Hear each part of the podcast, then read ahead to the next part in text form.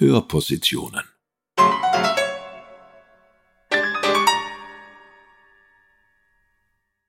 Eine Kooperation von Musiksammlung der Tiroler Landesmuseen, Norfelhaus in Telfs, Museum im Ballhaus in Imst und Gemeindemuseum Absam. Erbetteln mussten wir uns das. Über das Österreich, in das Heinz Meyer 1945 aus dem KZ Buchenwald zurückgekehrt ist.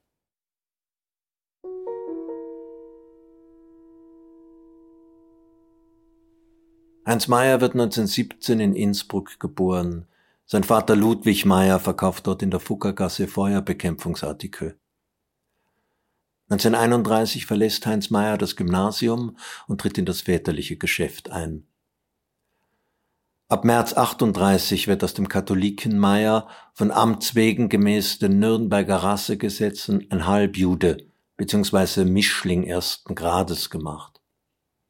Bereits im autoritären österreichischen Ständestaat war Meyer aktiv gegen die NSDAP und ihre zunehmende Macht in Tirol und Innsbruck aufgetreten. Dabei bleibt er auch nach dem Anschluss.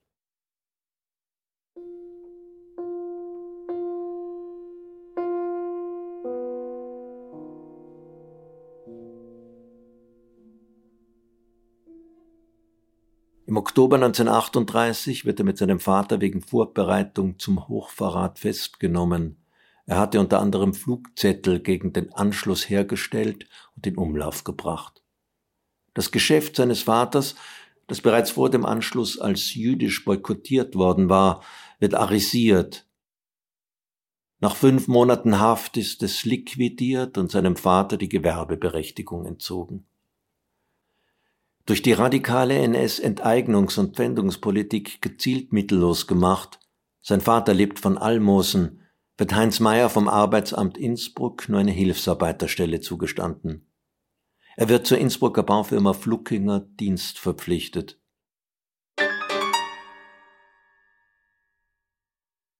Im Juni 1943 neuerliche Verhaftung und Inhaftierung im Gestapo-Lager Innsbruck-Reichenau. Im August 1943 Deportation in das Konzentrationslager Buchenwald. Im Oktober 1944 wird sein Vater Ludwig nach drei Jahren im KZ Theresienstadt in Auschwitz ermordet. In Buchenwald retten in der Lagerverwaltung illegal organisierte Häftlinge Heinz Meyer das Leben, indem sie seine Häftlingsnummer nach einem Luftangriff vertauschen, so dass er offiziell als tot gelistet wird.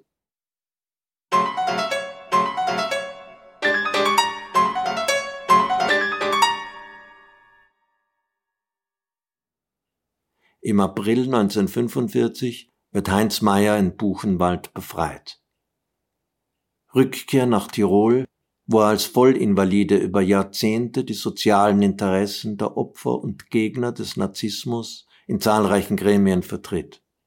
Er arbeitet unter anderem auch an der komplexen gesetzlichen Regelung der Opferfürsorge mit und wird in den Vorstand des Dokumentationsarchivs des österreichischen Widerstandes berufen. 1999 stirbt Heinz Meyer in Innsbruck.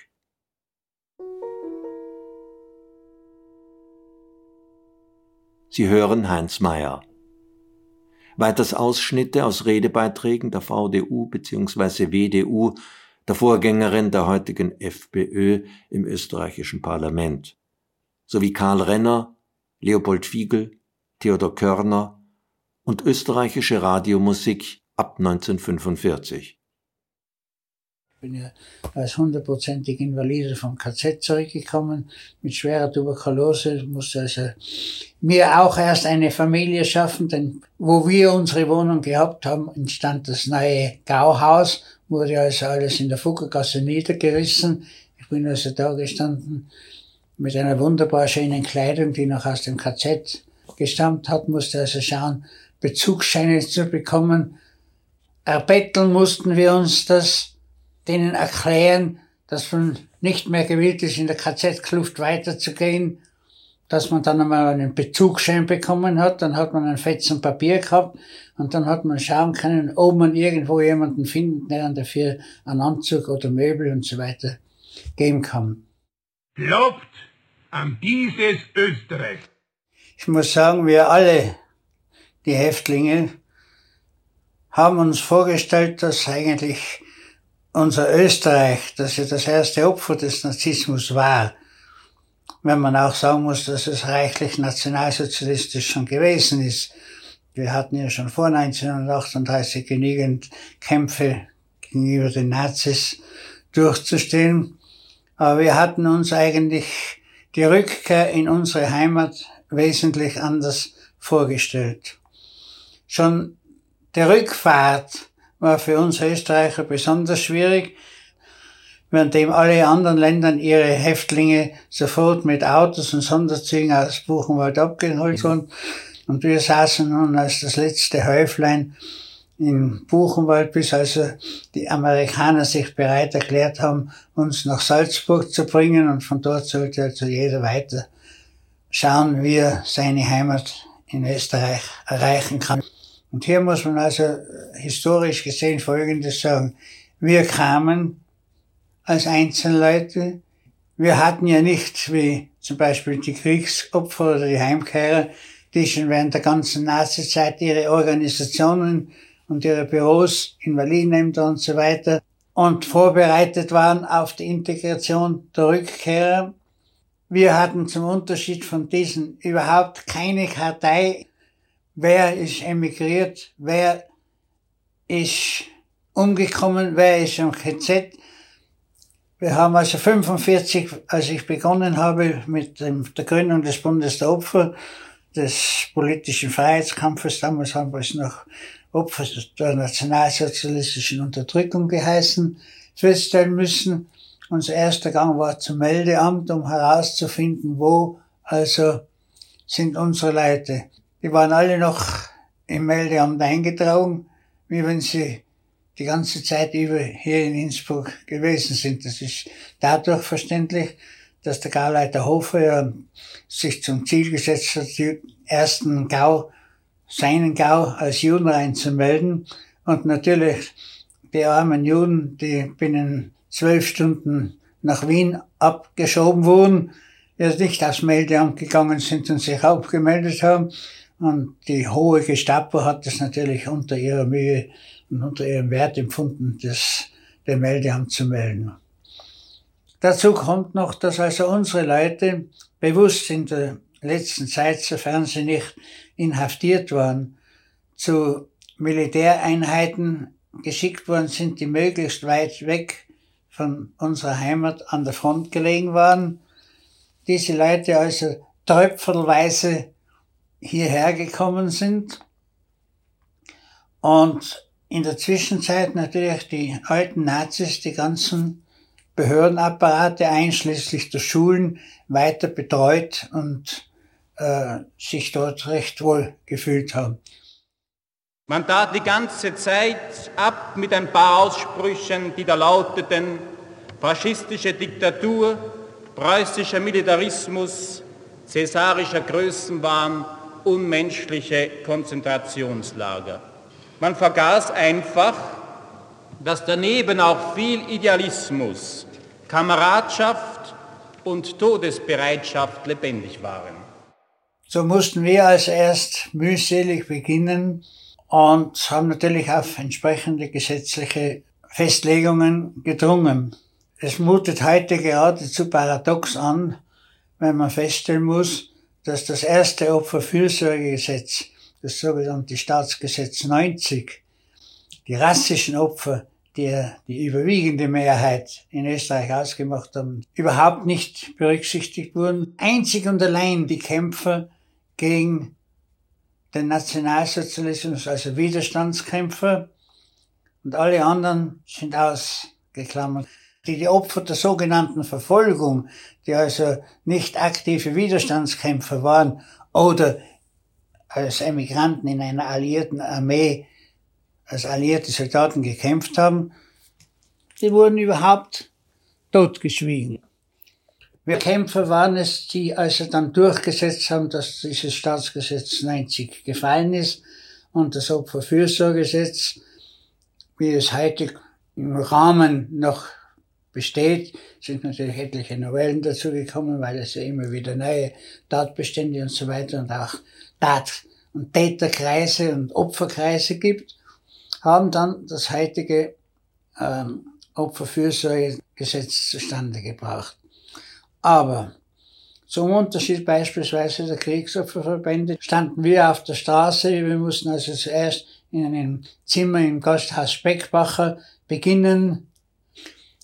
Dementsprechend waren wir auch mittellos, was wir bekommen haben von den Behörden.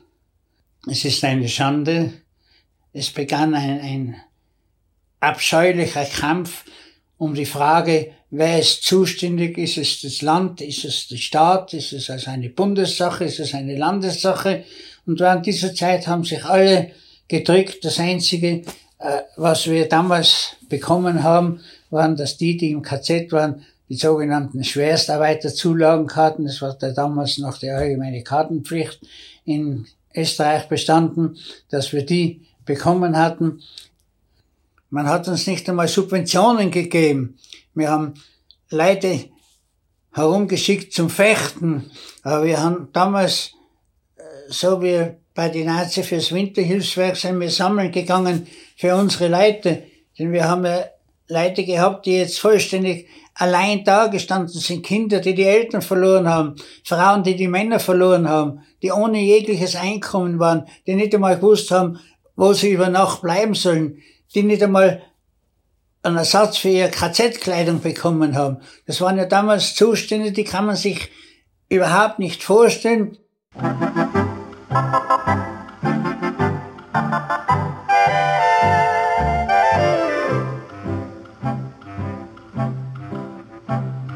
Ich geh so gern am Abend durch die Straßen und schau mir heimlich die Läden an ich kann den Blick nicht von den Dingen lassen, die ich mir alle nicht kaufen kann. Die Schuhe und der Schmuck und die Kleider und so weiter, wär das schön. So manches hätte ich gern, aber leider kann ich alles das nur durch die Scheiben sehen. Ich geh so gern am Abend durch die Straßen und guck mir heimlich die Augen aus. Dann kauf ich mir das Schönste in Gedanken und nehm's zum Träumen mit nach Haus. Fast keiner von uns ist gesund zurückgekommen, denn ich brauche hier nicht drauf eingehen, auf die Verhältnisse in den Konzentrationslagern. Auch die, die nicht eingesperrt waren, sondern als Flüchtlinge wo gelebt haben und praktisch vom Hand in den Mund gelebt haben, hm, sind ja als seelische und auch psychisch und physisch Kranke zurückgekommen.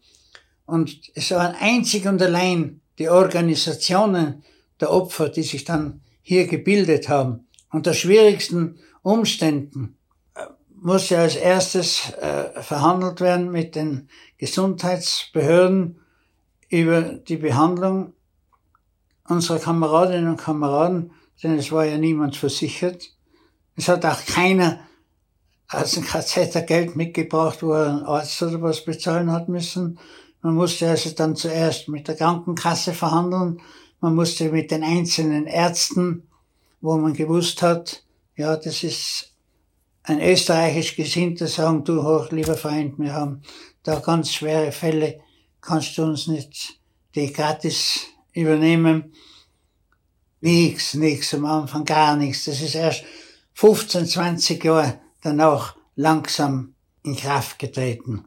Dabei war ja dann das, dass zum Beispiel auch die, die, die ganzen diesbezüglichen Gesetze gemein ausgelegt wurden. Nehmen wir zum Beispiel nur die Beamten die, die Nazis waren, die sind schön weiter befördert worden. Speziell also in Nazi-Zeit war es ja so, dass zum Unterschied von früher auch einer ohne Matura, ohne weiteres äh, Offizier werden konnte, wenn er nur äh, parteipolitische Schulung besucht hat. Da wurden also, weiß ich, Bezirksinspektoren plötzlich Majore und so weiter. Die, die ins KZ kommen sind und dann ohne Pension aus dem Staatsdienst hinausgeflogen sind. Die musste man dann wohl wieder einstellen, zumindest formell, aber mit dem gleichen Gehaltsschema, mit dem sie sieben Jahre vorher hinausgeflogen sind. Und ich weiß nur, das war also der Unterschied.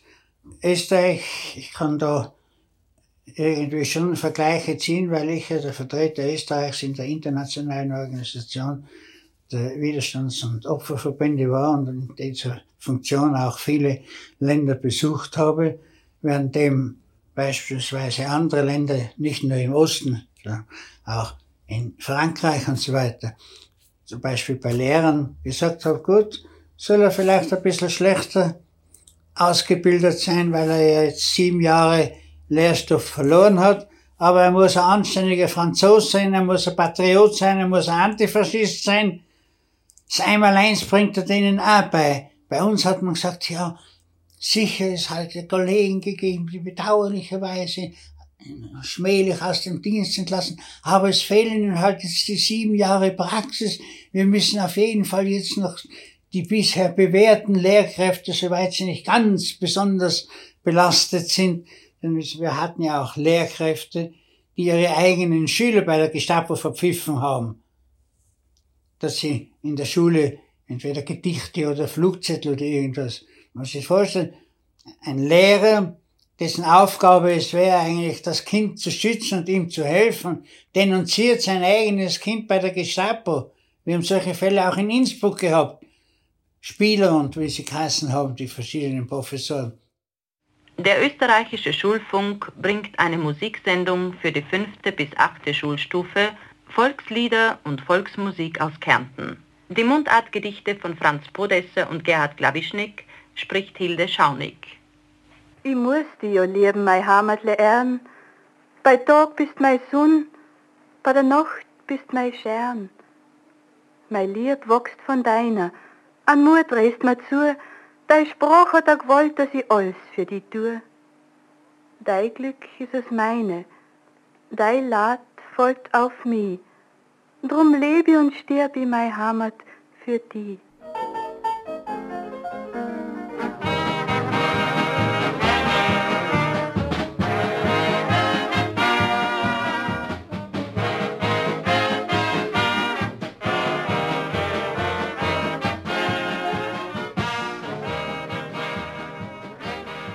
Es ist ein Unding heute von der WDU als von einer neonazistischen Partei zu sprechen. Der überwiegende Teil der Anhänger und Wähler der WDU tritt für die Selbstständigkeit Österreichs ein und nur ein ganz kleiner Teil unbelehrbarer liebäugelt auch heute noch mit der narzisstischen Ideologie. Hier ist eben das typisch Österreichische. Du brauchst nur schauen, wie gering im Verhältnis zur Einwohnerzahl die effektiven Widerstandskämpfer und Opfer des Narzissmus waren. Hier waren wir eine Minderheit, kann man ruhig sagen, gegenüber anderen Ländern. Und in einer Demokratie schauen halt die Parteien auf die Wählerstimmen, auf die Quantität und nicht auf die Qualität. Das hat ja begonnen, als das sogenannte Amnestiegesetz kam, als das Buhlen eingesetzt hat auf die ganzen Nazi-Stimmen in Österreich. Ein, ein unwürdiges äh, Vorgehen aller Parteien. Jeder hat um jeden Nazi gebuhlt. Und ich weiß selber noch, was Leute da mit sogenannten Persilscheine dahergekommen sind, Leute, wie gut, sogar von der Kirche ausgestellt, wie, wie ein guter Katholik er war. Und dabei hat er die Leute fotografiert, die in die Kirchen gegangen sind, hat er Gestapo die Foto geliefert. Aber in der christlichen Nächstenliebe wurde das halt. Wenn wir für unser Volk gleiches Recht verlangen, dann müssen wir es auch unseren Bürgern geben. Es darf keine Staatsbürger zweiten Ranges geben. Wenn es in der Vergangenheit Sanktionen gegeben hat, so ist nun die Zeit gekommen, damit Schluss zu machen. Sanktionen hat es 1934, 1938 und 1945 gegeben. Ziehen wir nun einen Strich unter die Vergangenheit. Wir mussten zusehen, wie in arisierten Wohnungen noch die Ariseure drinnen gewohnt haben. Wir haben zum Beispiel das gehabt in Innsbruck, dass der Möbelhändler Brüll zurückgekommen ist, in seine eigene Wohnung nicht hinein konnte, weil da noch der Ariseur drinnen war und der im Gasthaus äh, Goldener Stern in der Innenstraße wohnen musste. Und so ist es vielen gegangen. Die Ariseure haben es alle so hingestellt, ja, also wir haben ja den Juden, was wir denen geholfen hätten. Wenn wir ihnen nicht geholfen hätten, dann wären sie sowieso sofort ins KZ gebracht worden. Und es ist traurig so, dass ich oft sage, heute so höhnisch, also Innsbruck ist heute furchtbar verjudet. Denn jeder Nazi hat so und so viel Juden das Leben gerettet. Also nachdem müsste Innsbruck heute mehrheitlich aus Juden bestehen. So viele sind gerettet worden. In Wirklichkeit haben sie ihr gestohlenes Gut gerettet und dafür gesorgt, dass die Juden möglichst schnell nach Auschwitz, Sobibor, Medenik, Treblinka, auf jeden Fall irgendwo hinkommen, wo sie nicht mehr zurückgekommen sind. Der unguteste Kerl hier war ja der Leiter der NSHAGO, das war die nationalsozialistische Handelsorganisation, der Parteigenosse Ingenieur Duxneiner. Der war derjenige, der die rasante Betreibung der Arisierungen durchgeführt hat. Der Duxneiner, der hat dann in Meran drinnen gewohnt, hat sich eine Villa gebaut. Er wurde nie ausgeliefert.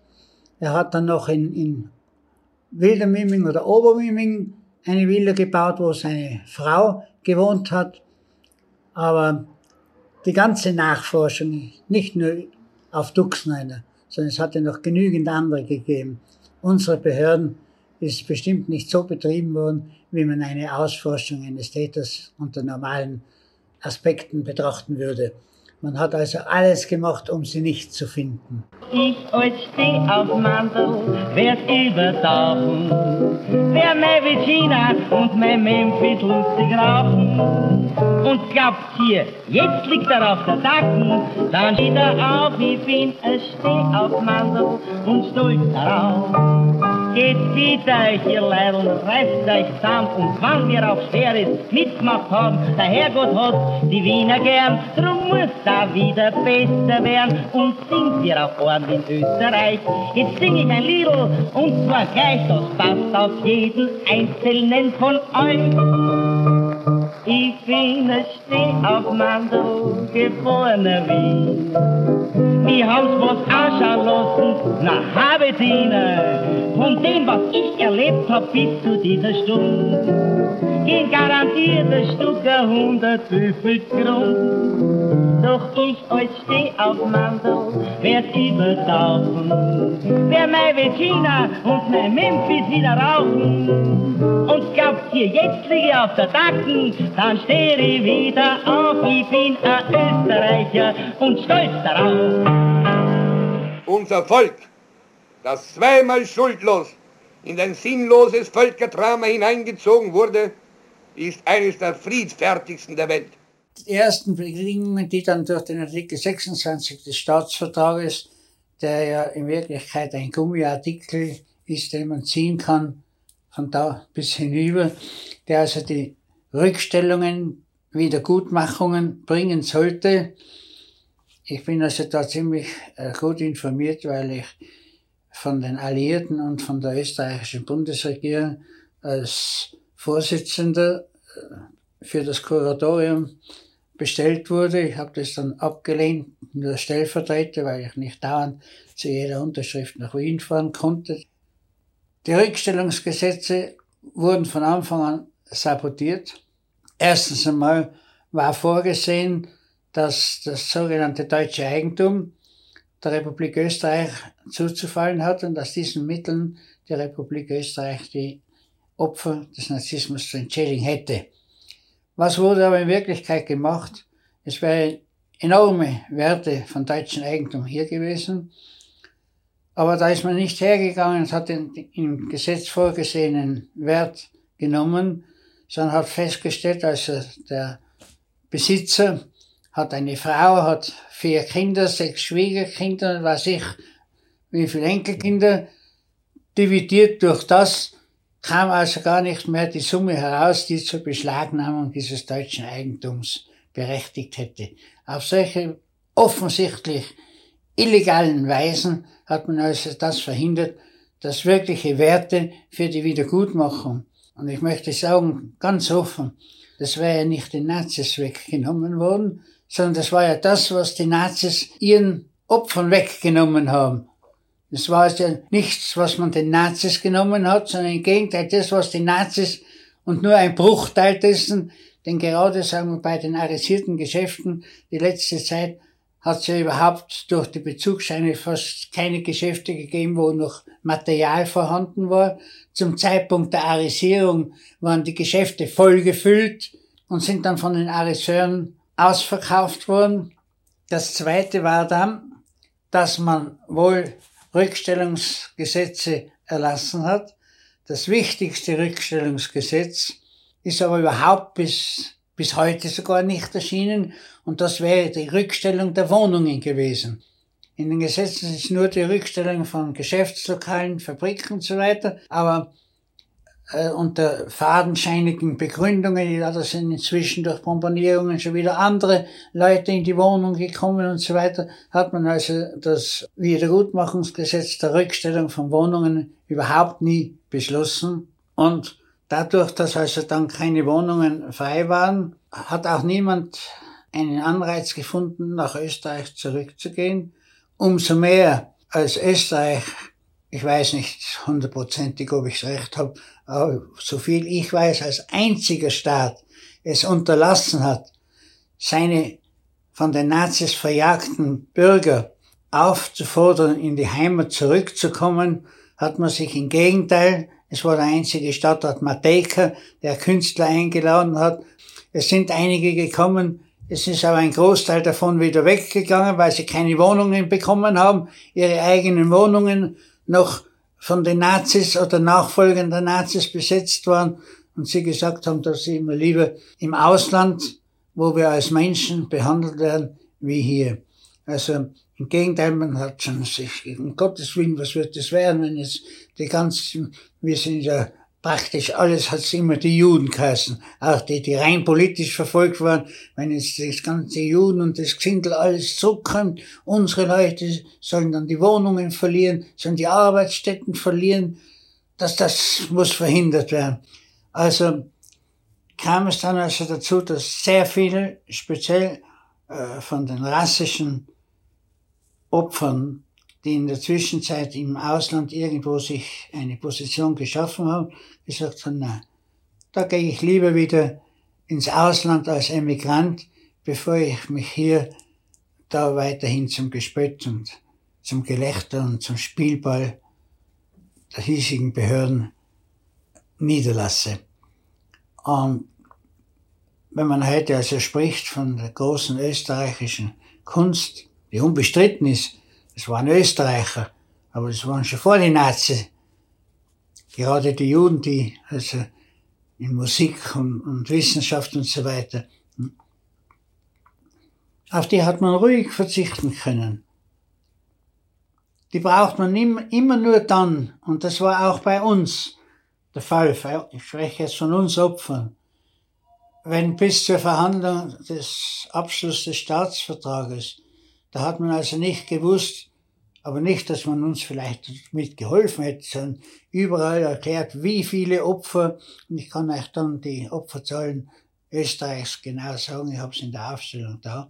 Wir waren also die, die die Staatsvertragsbedingungen von Moskau erfüllt haben. Nur wenn es darum gegolten hat, den Leuten zu helfen. Null. Österreich ist wieder ein Land geworden, das den ihm zukommenden Platz in der Welt einnimmt. Unsere Erzeugnisse werden gern gekauft. Die Schönheiten unseres Landes und die Liebenswürdigkeit seiner Bewohner bringen Hunderttausende von Besuchern alljährlich zu uns. Es wird schon alles wieder gut, nur ein kleines bisschen Mut und das Glück lässt dich niemals allein. Es wird doch immer wieder Mai, auch dein Kummer geht vorbei und du brauchst nicht mehr traurig zu sein.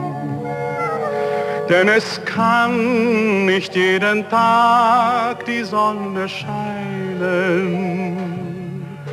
Denn wer lacht, der muss auch hin und wieder weinen. Es wird schon alles wieder gut, nur ein kleines bisschen Mut lässt das Glück dich auch manchmal allein.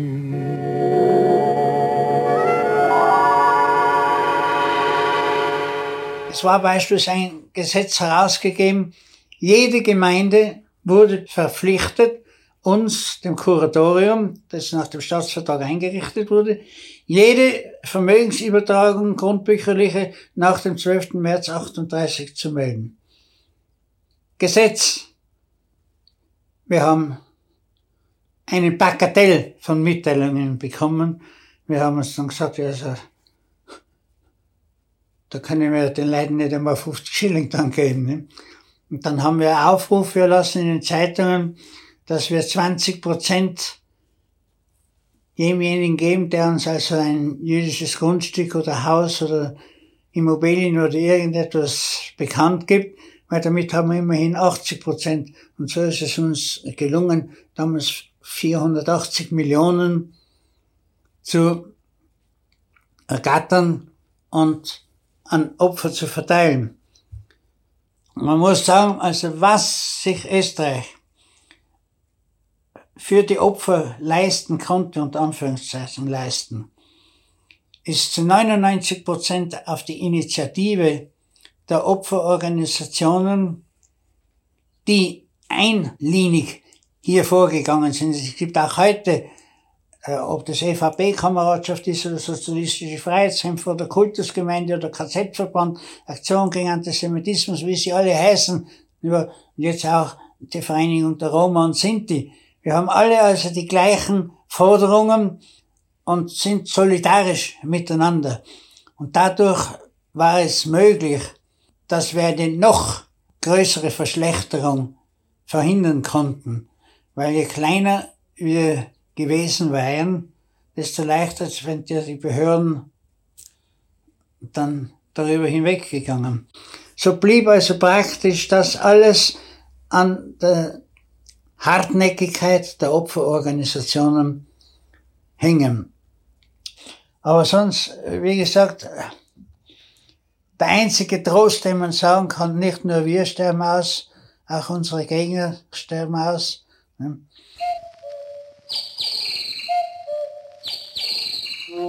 Es ist ein Unding heute von der WDU als von einer neonazistischen Partei zu sprechen.